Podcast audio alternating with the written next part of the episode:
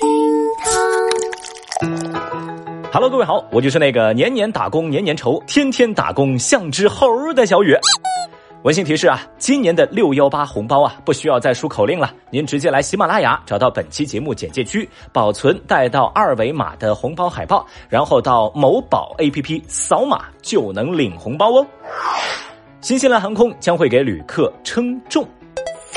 最近，新西兰民航局要求新西兰航空在接下来五周内，从奥克兰国际机场出发的国际航班上的乘客及行李都要进行称重。报道说，旅客在办理登机手续时将被要求站在一个数字秤上。为了保护个人隐私呢，体重数据会进行匿名的处理。据了解啊，调查乘客的体重是收集飞机的总负荷，还有重量分布等一系列数据的一部分。那除了乘客呢，包括机上的物品、食品、机组人员和随行的行李都要进行称重。哎，这就有意思了啊！咱们都知道行李要称重，但是坐飞机前要称乘客的体重，哎，这对大部分人来说还是个蛮新鲜的操作。对此，有网友就调侃道：“呃，是我太重了，所以要托运，然后换我的行李去登机吗？”也有网友觉得，反正是匿名称重，好像也没那么尴尬嘛。Thank you。是的，本来呢，听到这消息，小雨我还有点紧张。你说万一啊，这是瘦人能打折，胖人得加钱的话，那我不就亏了吗？不过，当我看到机组人员也在测体重的行列当中，嘿嘿，那没事喽。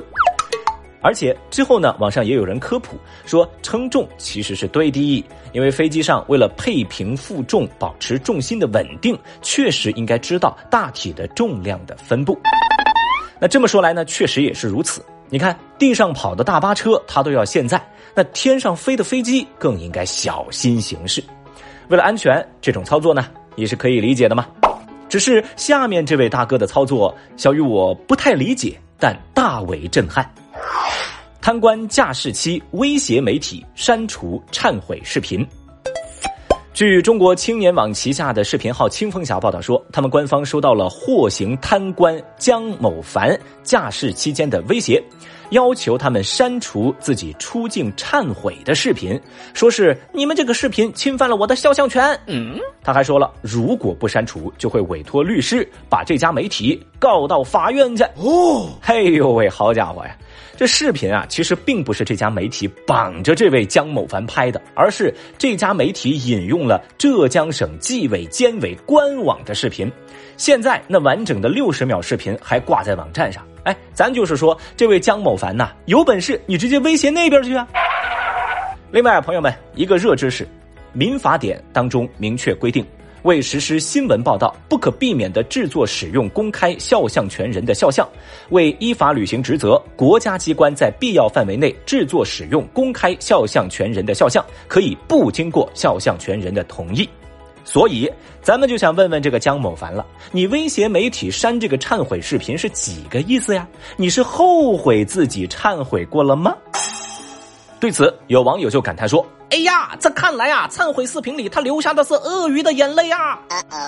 还有人则表示：“这个我必须转起来，争取请他再进去忏悔一次嘞。”而媒体呢，更是犀利的评论认为，江某凡的唯一选择应该是收起嚣张，老实做人。哼，是啊，法律在给犯罪分子审判惩戒的同时，也给予他们悔过自新的机会。但架势不应该成为悔过自新的终点吧？总之啊，江某凡的操作暴露出他既不懂法也不讲理。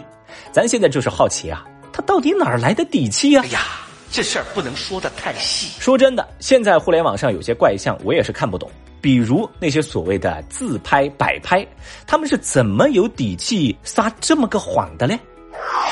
女子输液被陌生男子拔针扎进水桶是摆拍。前段时间啊，一则女子输液遭陌生男子把针头插进水桶里的视频在网上讨论度特别高，也引发了诸多媒体的转载和报道。那从视频当中看到，女子正在输液，一男子突然上前，把针头从药瓶处拔下来，插在了一个水桶里头，甚至还对女孩说：“哎呀，挂什么点滴啊？我给你挂水，能够给你消除水肿，苗儿起来白白胖胖的。”女孩说啊，自己当时赶紧叫了医护人员过来，但这名男子还不离开，直到他朋友骂了几句，男子才走。然后发布视频的女孩还告诫网友，输液时要注意安全，不要理会陌生人。那这段视频发布之后呢，很多人感到不可思议。有人觉得那男的是不是精神有问题？有人则认为那男的是在故意杀人。当然，也有网友质疑，事发如此突然，你都能全程拍摄，哟，头上长了摄像头吗？没错，这网友还真给说对了。因为后来经过公安机关的调查，发现此事是当事女子孙某某的摆拍，而她的目的就是为了吸引流量。现在因为其行为构成虚构事实，扰乱公共秩序，公安机关依法给予孙某某行政拘留的处罚。OK，可能你也没想到吧？网友在为他担心的抓耳挠腮，而他却在手机背后笑嘻嘻的数着流量。当真相被曝光，有网友就讽刺说。之后的剧本我猜到了，他被放出来，又以案件当事人的身份在网上发视频道歉，然后开始立人设，开始引流，然后就直播带货吗？哦，是啊，从网友的评论就看得出来，的确，网络上充斥着太多摆拍，有什么监控视角啊，有什么头上长着摄像头的视角啊，的确让人真假难辨，甚至大家还总结出了摆拍视频的公式，什么我随手拍的。加一些奇怪的关键词，再加上魔性的音乐，再加上自我采访，但偏偏哈，从数据上看，这类假视频还是很有市场的。所以说到这儿啊，小雨我不由也想到啊，前两天有听众给我留言说：“小雨小雨，为什么你的新闻总是慢人一步呢？新闻不应该讲究一个新吗？” 我想今天这条热搜就是我的回答了。新闻当然要新。但是新闻的基底应该是真实，在我的理解当中啊，抛开事实不谈这句调侃，它本质上是一句讽刺。毕竟嘛，抛开事实不谈，那咱还谈什么呢？对不对？而且除了输液这个事儿啊，前两天还有一条热搜也是火爆全网，说是女孩穿着婚纱去追星，然后被分手了。后续还衍生出一系列的话题，也上了热榜，引发全网的热议。但是呢？两天之后，真相来了，这是一位十七岁的女生一年前拍的婚纱照，被人盗图到网上。盗图者造谣说是自己女朋友穿着婚纱去看偶像演唱会。那么谣言被传出来之后，这个女孩还遭到了非常强烈的网暴。那你看，在今天这个资讯发达的时代，我知道蹭不到热点可能没有数据，没有数据就没有收益。说句不好听的，吃屎都赶不上热的。但是，同样在今天这个后真相时代，咱不管吃的是不是屎，吃的安全，我觉得可能更重要一些吧。神舟十六号北航导师笑话，要问啊，前脚刚被导师催完了论文，后脚导师就请假上天，这是一种怎样的体验呢？北航的学子绝对有发言权，因为啊。自从北航博导桂海潮教授乘神舟上天，北航导师的笑话那就停不下来呀。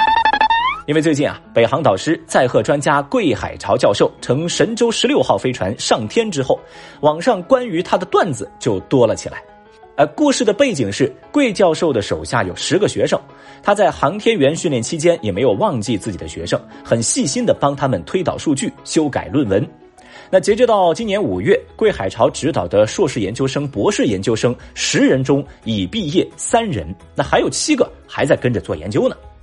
所以有同学就表示说：“啊，救命啊，救命啊！有人的导师被气上天了，而且是物理上的那种。”也有人调侃道：“呃，导师虽然飞出了地球，但是组会应该还得开吧。”另外，有人模仿起导师的口吻说：“同学们，我先上个天，论文记得按时交。”我会在天上看着你们的，甚至呢，还有段子说道：“同学们，你们好好做科研啊，导师在天上看着会很开心的。”好家伙，这放在整个组会圈应该是相当炸裂的啊！当然，如果真的能实现在天上给研究生开组会，那么放在世界学术圈也都属于第一次吧。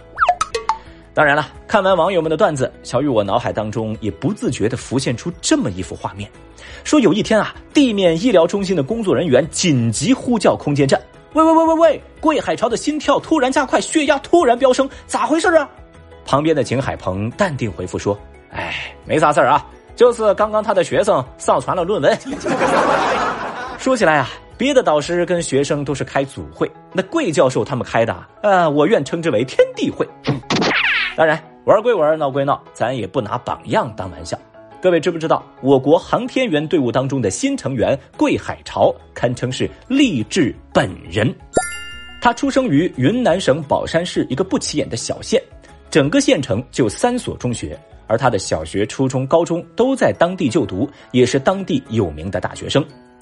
零三年，神舟五号飞天成功，激发了桂海潮教授的航天梦，也开启了他的开挂人生。